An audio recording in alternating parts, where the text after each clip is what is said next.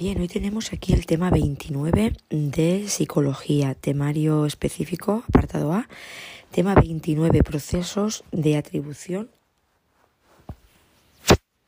en las prisiones. Este tema tiene tres puntos. El primero habla del proceso de atribución y sus características. En el segundo punto vamos a tratar los modelos explicativos de los procesos de atribución y en el tercer punto hablaremos de los sesgos y errores atribucionales. Bien, el proceso de atribución y sus características. La vida nos obliga constantemente a juzgar las causas e implicaciones de nuestro comportamiento y del comportamiento de los demás. Esa es la exigencia del mero interactuar con los otros, no solo percibir, sino también interpretar. A eso es a lo que llamamos atribución, a la necesidad de sacar conclusiones acerca de las características de las personas y de las situaciones con las que entramos en contacto.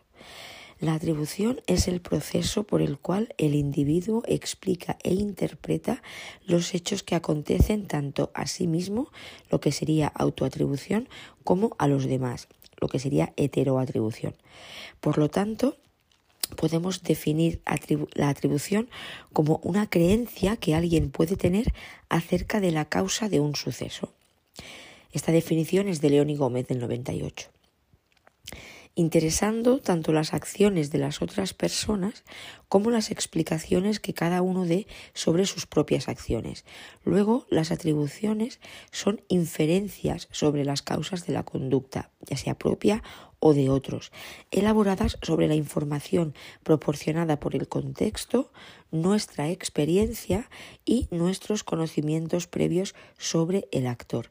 En este sentido, se hace una elemental clasificación entre, entre autoatribución, que como hemos dicho son las atribuciones efectuadas sobre nuestro propio comportamiento, y heteroatribución, que son las atribuciones efectuadas sobre el comportamiento de los demás. Vamos a ver cuáles son las características que desempeñan las atribuciones, siguiendo a Zanden. La primera es que nos suministran explicaciones acerca de lo que acontece en nuestro mundo físico y social.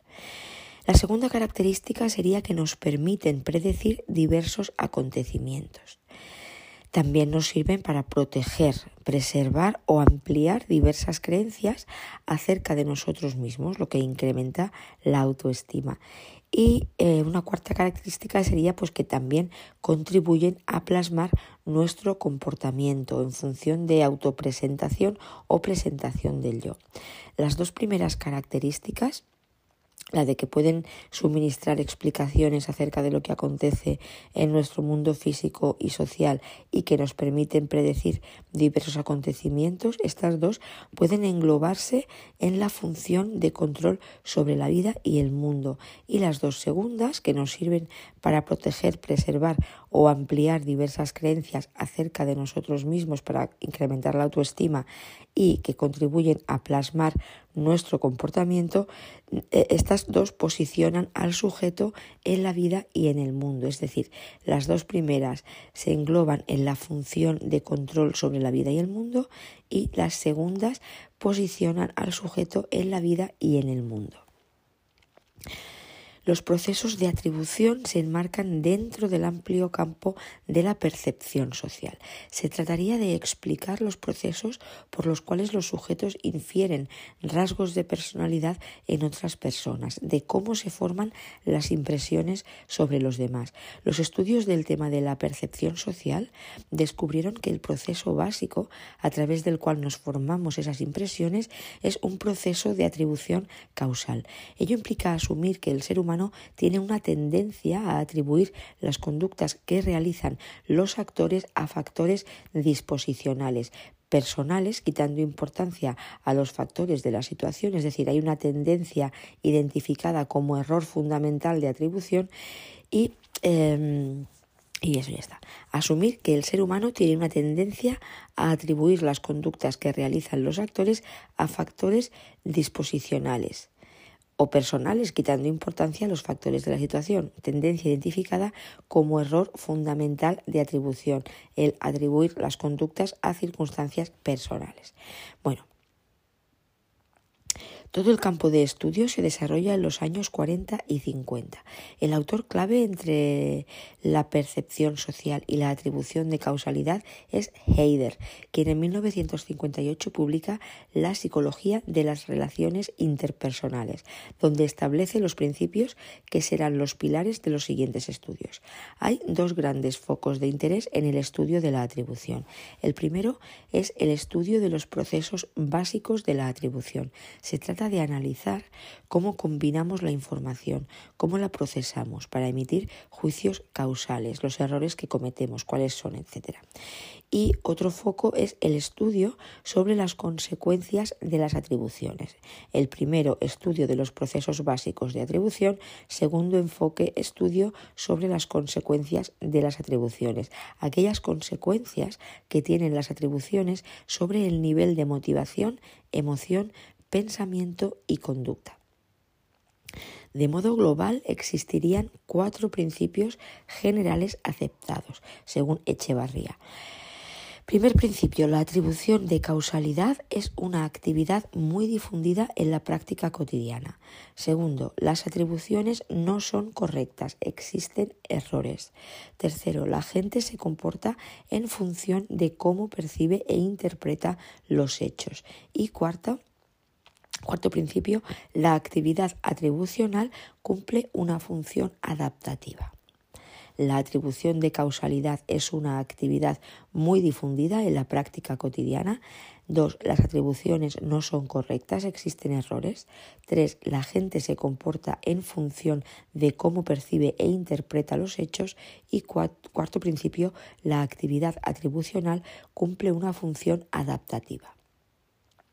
Ovejero, por su parte, establece una diferencia en el estudio de este tema entre los modelos atribucionales que pretenden analizar cómo las personas explican la conducta de los demás. Estos modelos atribucionales serían tres.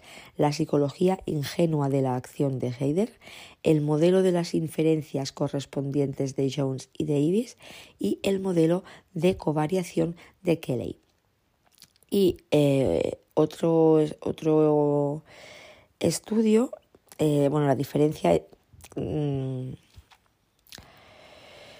que estableció Ovejero la segunda es las teorías de atribución. O sea, he diferenciado los modelos atribucionales que analizan cómo las personas explican la conducta de los demás y las teorías de la atribución que analizan la forma en que explicamos la conducta de las personas, compartiendo todas ellas las siguientes características.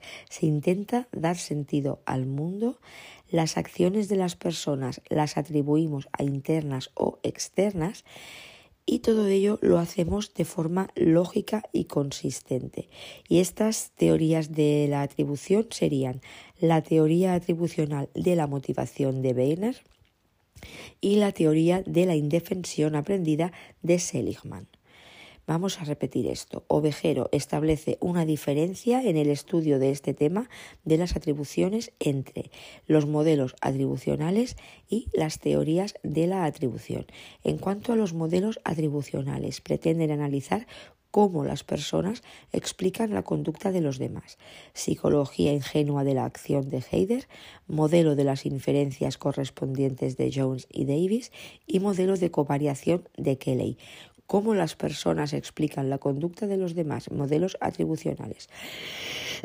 y por otro lado, las teorías de la atribución, que analizan la forma en que explicamos la conducta de las personas.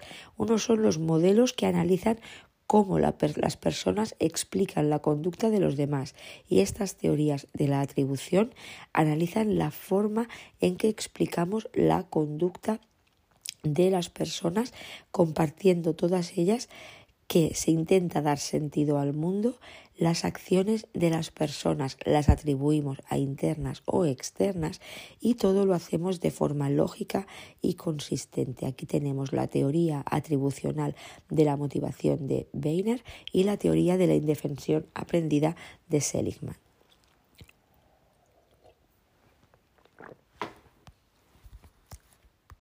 Pues bien, vamos a ver cuáles son esos modelos explicativos en los procesos de atribución.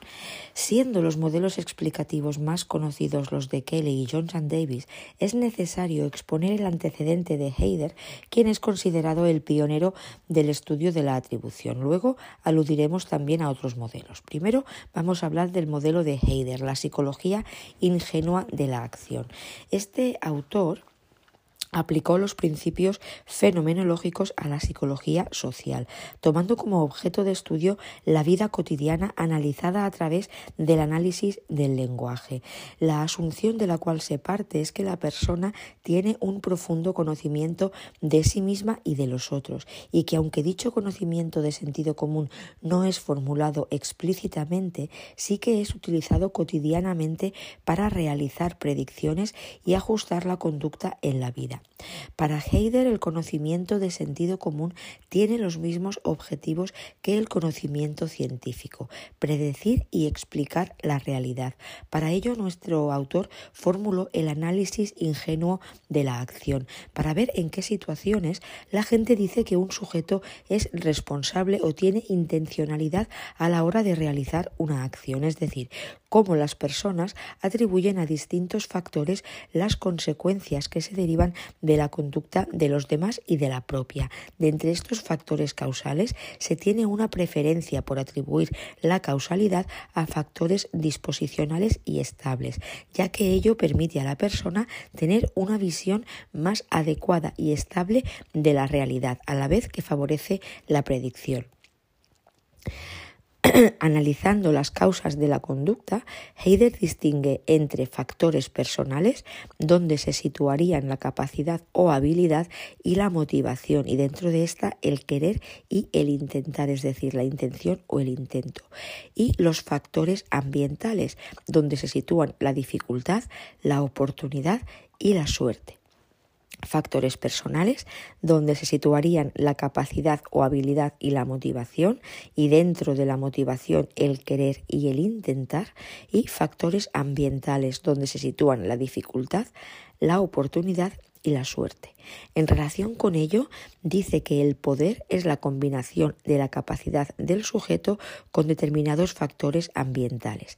En concreto, pues las personas, los observadores, hacen atribuciones de causa de los demás, de los demás sujetos, los actores, siguiendo una causalidad personal o interna y una causalidad interpersonal o externa, entendiendo que la intencionalidad solo está presente en la primera en la personal. Así, la causalidad personal se caracteriza por la intencionalidad, sirviendo de guía al observador la equifinalidad, es decir, observar cómo el actor intenta conseguir un objetivo por diferentes medios, mientras que la causalidad interpersonal necesita de la conjunción de factores ambientales que la hagan posible. Para que la gente infiera causalidad o intencionalidad en la conducta de los demás es necesario que se dé capacidad en el actor, siendo esta una condición necesaria pero no suficiente. Y dos, se constate la existencia de un elemento motivacional, que el actor quiere e intenta realizar la acción. Por tanto, si se dan estos dos factores personales, los observadores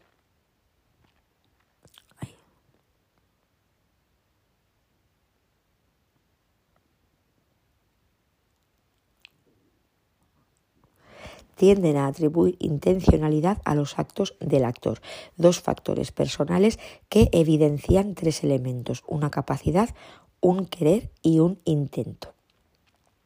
Hemos dicho que para que la gente infiera causalidad o intencionalidad en la conducta de los demás es necesario que, primero, se dé capacidad en el actor, siendo esta una condición necesaria pero no suficiente. Y segundo, se constate la existencia de un elemento motivacional, es decir, que el actor quiere e intenta realizar la acción. Por lo tanto, si se dan estos dos factores personales, capacidad y elemento motivacional, los observadores tienden a atribuir intencionalidad a los actos del actor. Dos factores personales que evidencian tres elementos, una capacidad, un querer y un intento. Bien, vamos a ver ahora el modelo de Jones y Davis, la teoría de las inferencias correspondientes. Este modelo pretende conocer a través de qué procesos tendemos a atribuir rasgos de personalidad a un actor a partir de los efectos observados en su conducta. Este proceso se hace en dos momentos. Primero se infiere la intencionalidad y después se atribuyen factores o disposiciones personales a partir de la intencionalidad inferida. Así, para que atribuyamos intencionalidad a un actor, tienen que darse dos condiciones. Primero, asumir que el actor tiene conciencia de los efectos de su acción. Y segundo, que el actor tenga capacidad para realizar esa acción. Si esto es así, entonces inferimos intencionalidad. Si no se dan estas condiciones, entonces la atribución que se realiza se hace a factores externos. Ahora bien, en el proceso de inferencia de rasgos hay tres elementos. Uno es la correspondencia, que es la medida en que un hecho y las características o atributos subyacentes inferidos son descritos de forma similar. En tal caso se habla de prototipicidad. La segunda, el segundo elemento son los efectos no comunes, que es cuando un único efecto es producido por la acción. En este caso es más difícil inferir intencionalidad. Y tercer elemento, la deseabilidad de los efectos. En qué medida se desea socialmente em, lo realizado por el actor correspondencia, efectos no comunes y deseabilidad de los efectos. Obsérvese que este modelo aparece en los manuales como modelo de inferencias correspondientes, ya que pretende inferir directamente la disposición o características personales del actor a partir de la conducta observada. Es decir, el objetivo del proceso atributivo es inferir que la conducta observada y la intención que la produjo corresponden a alguna cualidad subyacente de la persona. Luego, el objeto de este modelo son las heteroatribuciones internas sobre conductas intencionadas. También es conocido, aunque menos, como principio de eliminación, porque el modo de actuar en la atribución por parte del observador es ir eliminando las causas más improbables, procediendo de la siguiente forma. Primero, que el actor conozca los efectos de su acción. Si no es así, eliminamos la atribución de intencionalidad. Segundo, que el autor posea la capacidad necesaria para realizar esa acción. Si no es así, eliminamos la atribución de intencionalidad. Y solo dándose estos dos elementos se pasa al tercero, búsqueda de los efectos no comunes. Es decir, cuantos menos efectos comunes haya, más fácil será la atribución de intencionalidad. Exponemos todo esto de una forma más detallada, recomendando utilizar la denominación de inferencias correspondientes. Bajo este modelo, el objetivo es inferir que la conducta observada y la intención que la produjo se corresponden con alguna cualidad de la persona. La conducta y la intención que la produjo se corresponden con alguna cualidad de la persona. Y hay dos modelos en el proceso de inferir disposiciones personales. El primer modelo es atribuir intencionalidad a la acción del actor.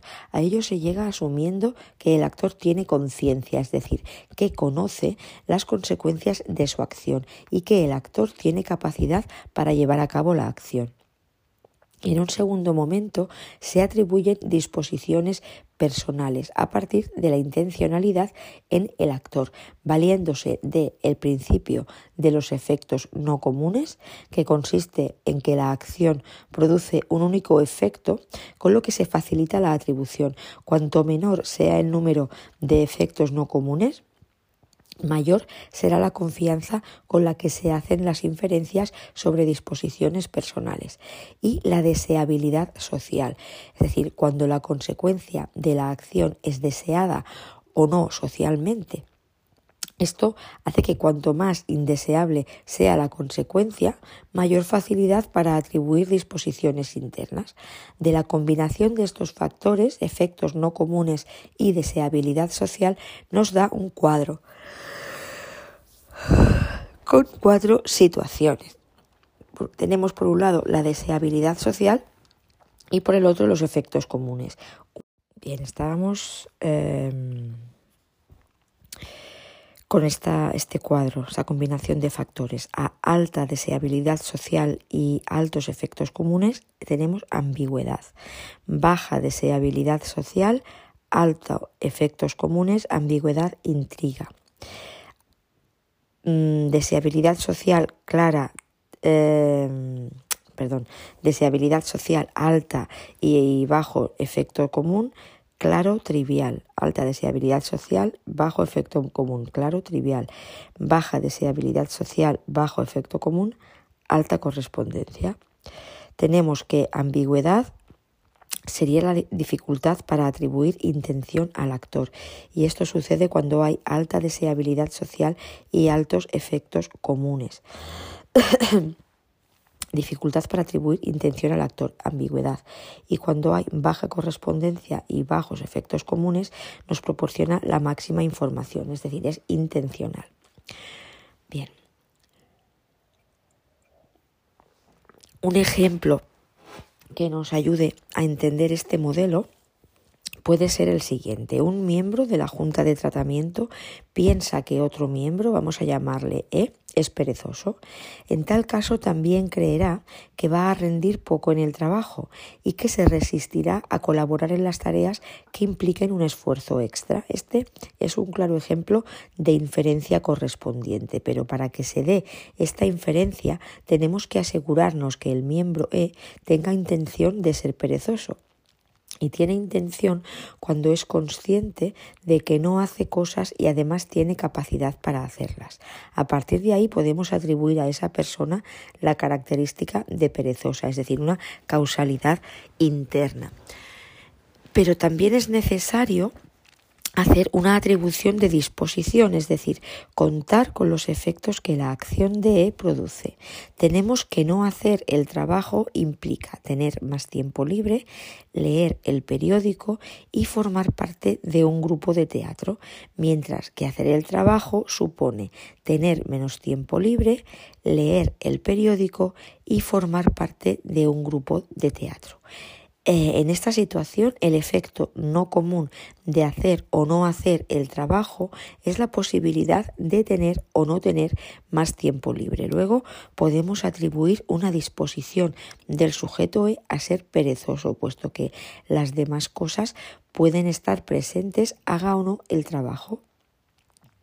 Tiene, por tanto, una clara intención de no trabajar. Y todavía, para asegurarnos de esta inferencia, planteamos el tema de la deseabilidad social, es decir, estar sin hacer el trabajo no es una actitud deseable que la mayoría de la gente quiera. Por tanto, al ser indeseable y hacerla, se corrobora la atribución interna. Bien, pues visto esto, vamos a por el tercer modelo, el modelo de Kelly, el modelo de covariación y de los esquemas causales. El modelo de Kelly dice que la gente en la vida cotidiana utiliza el principio de covariación para explicar las causas que han producido un efecto observado. Los sujetos actuarían y pensarían como si fuesen científicos y para ello utilizan tres fuentes de información en el proceso de búsqueda de causas. Primero, fuente la primera fuente sería la distintividad. Se refiere a la pregunta que se hace el observador. ¿Se comporta de forma similar en diferentes situaciones? Es decir, ¿hay baja distintividad o se comporta así solo en esta situación concreta que estamos observando? Es decir, hay alta distintividad. Segunda fuente es el consenso. Se refiere a la pregunta que se hace el observador cuando dice ¿otras personas se comportarían igual que este actor en esta situación concreta? Lo que sería alto consenso o por el contrario, se comportarían de forma distinta en la misma situación, es decir, habría bajo consenso. Y la tercera fuente, la consistencia. Se refiere a la pregunta que se hace el observador cuando dice, ¿este actor, ante la misma situación, en tiempos pasados y futuros, se comportaría de forma similar a la que ahora expone? Es decir, ¿habría alta consistencia o de forma diferente, baja consistencia? El método de la covariancia, de la covarianza, implica que el observador ha de tener mucha información habiendo observado el actor en múltiples situaciones similares y distintas a la que ahora observa y ha tenido que observar a otros sujetos en las mismas y distintas situaciones. Sobre la base de estas tres fuentes y sus posibles combinaciones, el observador realiza un tipo u otro de atribución. De las tres fuentes, el consenso es la que menos ejerce en las atribuciones, con un 3% de explicación de la varianza, siendo el 10% para la distintividad y el 20% para la consistencia. Una crítica realizada a esta teoría fue que no explicaba qué sucede cuando hay que hacer atribuciones sobre una unidad de información que se nos presenta por primera vez. Kelly respondió indicando que en tales casos utilizamos esquemas causales, siendo un esquema causal una preconcepción acerca de cómo interactúan dos o más causas para producir el efecto, es decir, preconcepción de qué causas van asociadas con qué efectos. Así, por ejemplo, si se posee un esquema causal que atribuye el éxito a dos aspectos, la capacidad de la persona y al esfuerzo que realiza. Y vemos a una persona que se esfuerza mucho para conseguir el éxito, deducimos de ello que tiene poca capacidad.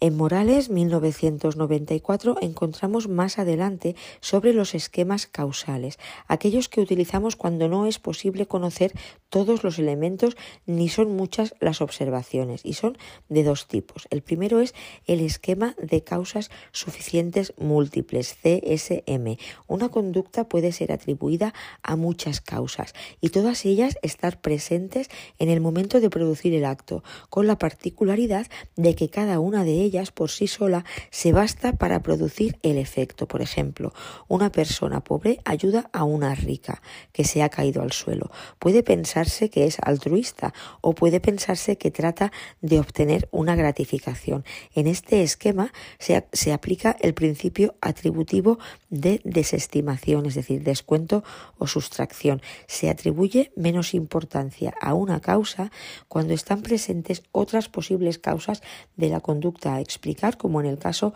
que comentamos. Los factores internos son sustraídos, considerados menos importantes, que sería el altruismo, porque los factores externos también son plausibles.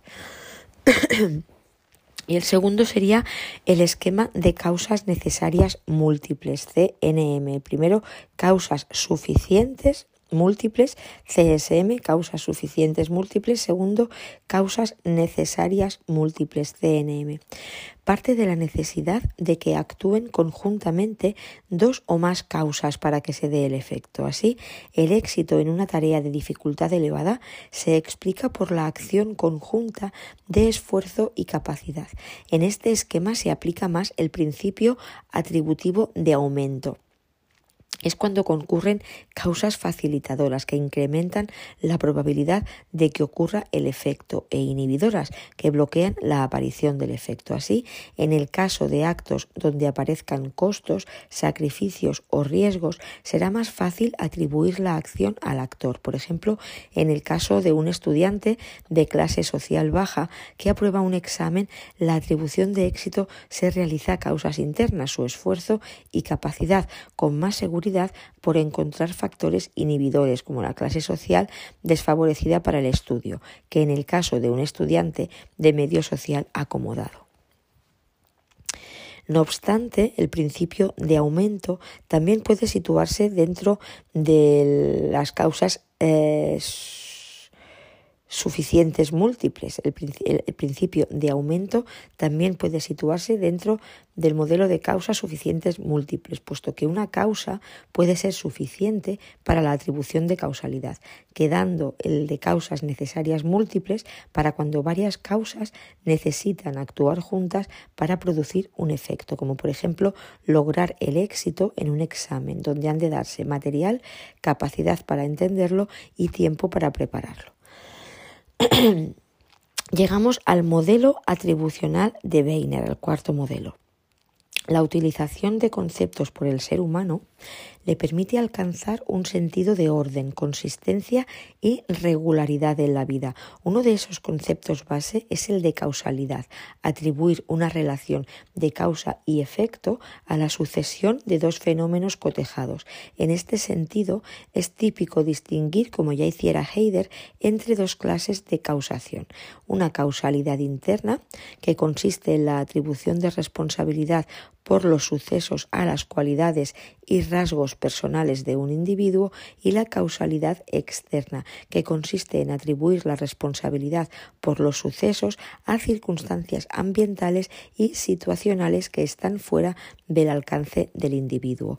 Eh, es este concepto muy importante para los psicólogos sociales y muy especialmente para los psicólogos penitenciarios.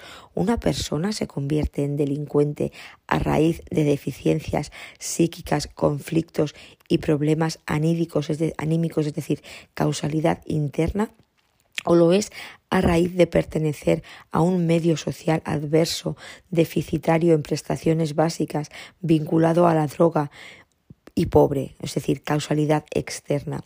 Los estudios más importantes llegan a una conclusión general.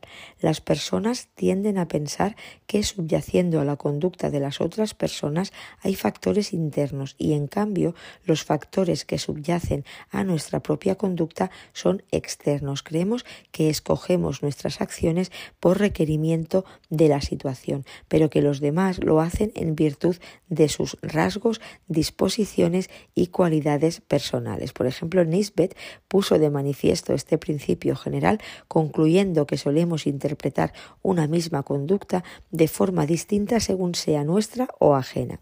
Bernard Weiner propuso, basándose en los hechos cotidianos, examinar la atribución en términos de una dimensión de estabilidad, es decir, causa estable inestable y una dimensión de control, causa interna externa, que originó cuatro factores de atribución. Capacidad, que sería interna y estable, esfuerzo interno e inestable y dificultad de la tarea, que es externa y estable, y suerte externa e inestable. Así que tenemos capacidad interna y estable, esfuerzo interno inestable, dificultad de la tarea externo y estable, suerte externa e inestable. La dimensión de control influye en cómo nos sentimos acerca de nuestros éxitos y fracasos. Nos enorgullecemos de un éxito y nos despreciamos ante un fracaso. Y la dimensión de estabilidad hace que esperemos un éxito futuro tras un éxito inicial y un fracaso tras un fracaso, porque partimos de la estabilidad temporal de las condiciones. Así, los alumnos con buen rendimiento suelen atribuirlo a su capacidad y por tanto prevén nuevos éxitos y si tropiezan con un fracaso lo atribuyen a la mala suerte o a la falta de esfuerzo.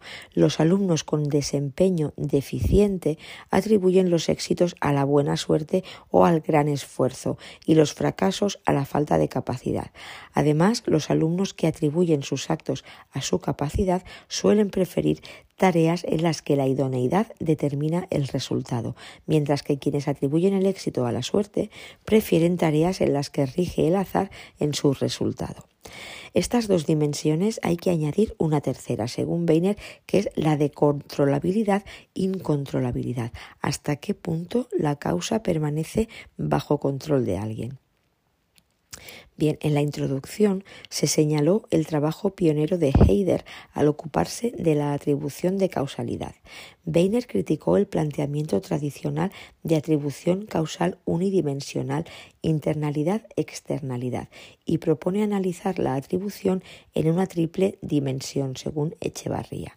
Esta triple dimensión sería internalidad-externalidad en función de si las causas percibidas de un hecho se localizan dentro, como la motivación, el deseo, etcétera, del sujeto o fuera de él, como sería la suerte, dificultad, contingencia ambiental, etcétera.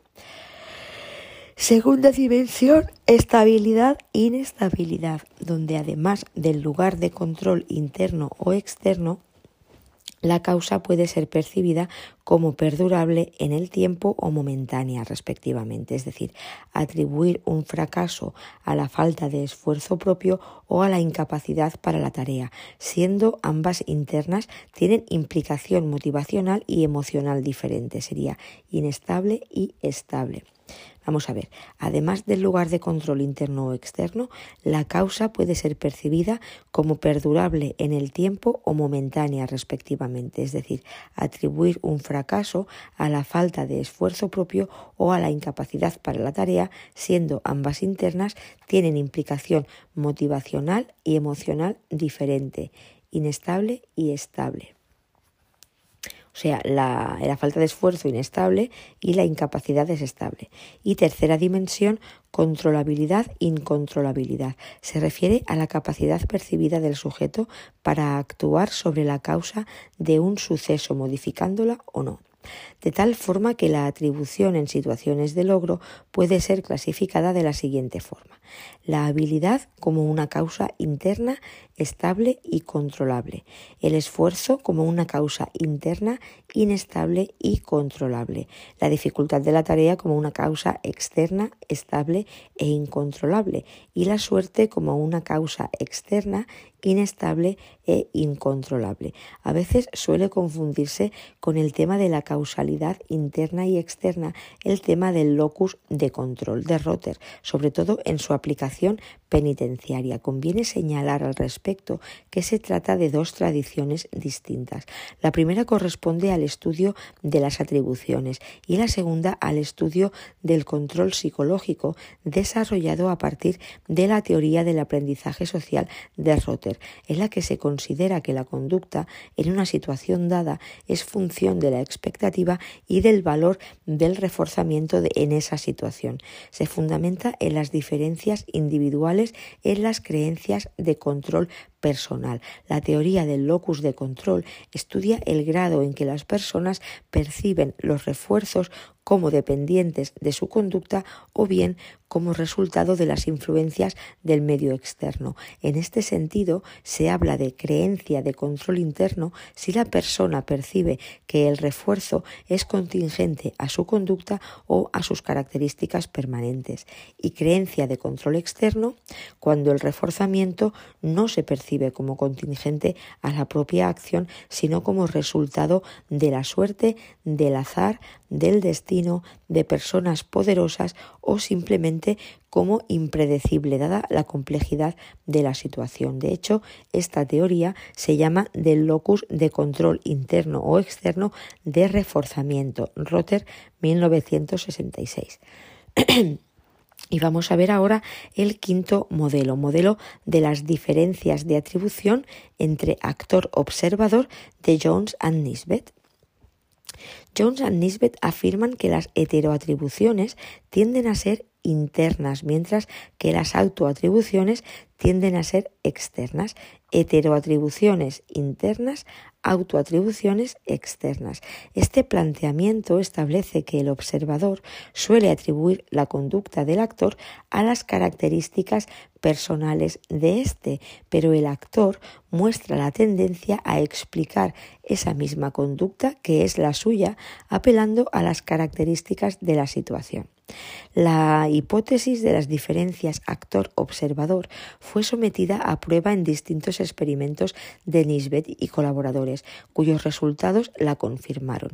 Los autores creen que las diferencias en la atribución son sistemáticas y obedecen a diversos factores de tipo informativo, perceptivo y motivacional. En el primer caso, el actor conoce cómo ha reaccionado en el pasado a situaciones específicas y puede ajustar su atribución en la forma más adecuada, mientras el observador desconoce si la conducta que ha observado es representativa del sujeto o es una excepción. En el caso de factores perceptivos, la explicación se realiza a través de las diferencias en saliencia de la conducta y la situación. Para el actor, lo saliente es la situación, puesto que debe actuar frente a ella. Para el observador, lo saliente es la conducta, puesto que es ella y no la situación lo que atrae su atención. Respecto a los factores motivacionales, tenemos que el actor, con una atribución externa, se permite eludir responsabilidades a la vez que muestra flexibilidad y capacidad de adaptación, mientras que el observador no tiene que recurrir a ningún tipo de justificación. Y por último, decir que hay otros modelos explicativos de las atribuciones, por ejemplo, el estilo atribucional egótico de Snyder, que consiste en atribuir a uno mismo los buenos resultados de la conducta, de, de su conducta, y a factores externos los resultados negativos de la misma. Este estilo atribucional desempeña las funciones de mantener niveles elevados de autoestima y buscar la aprobación de los otros. Y también tendríamos el estilo atribucional insidioso de Seligman, que indica que en la atribución de juicios de causalidad solemos utilizar tres dimensiones, estabilidad, inestabilidad, globabilidad, especificidad, internalidad, externalidad. Estabilidad, inestabilidad, globalidad, especificidad, internalidad, externalidad, estilo atribucional insidioso de Seligman consistiendo el estilo insidioso en atribuir los éxitos a factores externos específicos e inestables y atribuir los fracasos a factores internos globales y estables, siendo esta la atribución propia de los depresivos. Bien, pues vamos a ver ahora mm, los sesgos y errores atribucionales. En un principio, los estudios clásicos sobre la atribución de causalidad consideraron que el perceptor actuaba como un científico amateur, buscando el conocimiento más exacto posible. Aquí los sesgos eran interpretados como sesgos motivacionales. Los realizaban para defender la autoimagen, por ejemplo. Sin embargo, este planteamiento empezó a ser cuestionado, encontrándose de forma sistemática que los sujetos no utilizaban muchas veces el principio de covariación y que la información de consenso no era considerada, sobrevalorando por contra la generalización de las propias expectativas. A partir de aquí se estudiaron, entre otros, los siguientes sesgos como más importantes. Primero, sesgo de las tendencias confirmatorias. Consiste en recoger información interesada a la hora de emitir juicios es lo contrario de lo que sería de esperar emitir juicios atribucionales tratando de hallar los elementos causales más objetivos posibles. Como ejemplo, encontramos que los sujetos recuerdan mejor la información procesada que concuerda con nuestras creencias previas, lo cual a su vez guía los juicios causales posteriores. El segundo sesgo es el de las tendencias egocéntricas de atribución. Consiste en la tendencia del sujeto a sobrevalorar su propia contribución al logro de un objetivo, infravalorando la aportación de los demás. En tareas de recuerdo también se recuerda mejor las propias contribuciones. Tercero, error fundamental de atribución. Consiste en sobreestimar la importancia de los factores disposicionales y subestimar la importancia de los factores ambientales o situacionales a la hora de explicar una conducta. Para Legends este sesgo es explicable por el proceso de psicologización, es decir, la actitud consistente en poner en el punto de mira las características individuales para conocer a alguien, explicar o predecir su comportamiento. En otras palabras, es la tendencia a explicar los comportamientos sociales atribuyéndolos a características psicológicas de sus protagonistas. El cuarto sesgo es el del falso consenso. Consiste en la tendencia de los sujetos a sobreestimar la medida en que sus expectativas y juicios son compartidos por otras personas. Se explica este sesgo por el hecho de que en la vida cotidiana tendemos a interactuar con personas con puntos de vista similares a los nuestros, por lo que el consenso se generaliza a la población en general. En quinto lugar tenemos el sesgo de las diferencias actor-observador. Consiste en la afirmación de Jones and Nisbet de que existe una tendencia general a que los actores atribuyan sus acciones a los requisitos situacionales, mientras que los observadores tienden a atribuir las mismas acciones a disposiciones personales estables. En otras palabras, el sesgo se establece en la diferencia yo-otro. Sexto, sesgo, mm, sesgos favorables al yo. Es igual que el anterior sesgo, solo que referido al éxito y al fracaso. Nos dice que es más probable que las personas atribuyan sus éxitos a disposiciones internas como la capacidad al mismo tiempo que atribuyen los fracasos a causas situacionales como la dificultad de la tarea. Y por último, los sesgos favorables al grupo o la atribución intergrupal. Esto nos dice que un individuo no atribuye la conducta de otra persona sin más a sus características o intenciones individuales, sino a las características e intenciones asociadas con el grupo al que pertenece dicha persona. Entonces, hemos dicho que se estudiaron, eh, entre otros, los siguientes sesgos como más importantes. Sesgo de las tendencias confirmatorias, sesgo de las tendencias egocéntricas, error fundamental de atribución, sesgo del falso consenso, sesgo de las diferencias actor-observador, sesgos favorables al yo y sesgos favorables al grupo. Vamos a ver cuál es la aplicación penitenciaria de estos sesgos. En el terreno penitenciario nos encontramos con una doble vertiente de los procesos atributivos. Por un lado tenemos que los internos tienden a hacer atribuciones externas de sus actos delictivos y que los funcionarios tienden a hacer atribuciones internas de los actos de los internos. En las prisiones, los procesos perceptivos y cognitivos son muy importantes. Entre los primeros destaca el término de saliencia. Se comprueba cómo los perceptores buscan una explicación de la conducta única, suficiente y saliente, quedando la atribución modulada por los estímulos más salientes de una situación que en el caso de la prisión pueden ser la droga, el tipo de delito, la utilización de armas, estar en primer grado, etc. Entre los procesos cognitivos destacan los llamados heurísticos cognitivos, que son atajos o reglas desarrollados ad hoc para simplificar las tareas inferenciales. Los heurísticos aparecen fácilmente en la prisión, tanto del lado de los internos como de los funcionarios. Eh, en los primeros al enjuiciar una toma de decisión de la JDT, los, de la Junta de Tratamiento, enjuiciar una toma de decisión de la Junta de Tratamiento. Por ejemplo, los permisos se conceden en una tómbola, por ejemplo, y en los segundos a la hora de valorar las expectativas de comportamiento de los internos. Es delincuente por naturaleza. Bien, pues hasta aquí este punto y eh, el tema.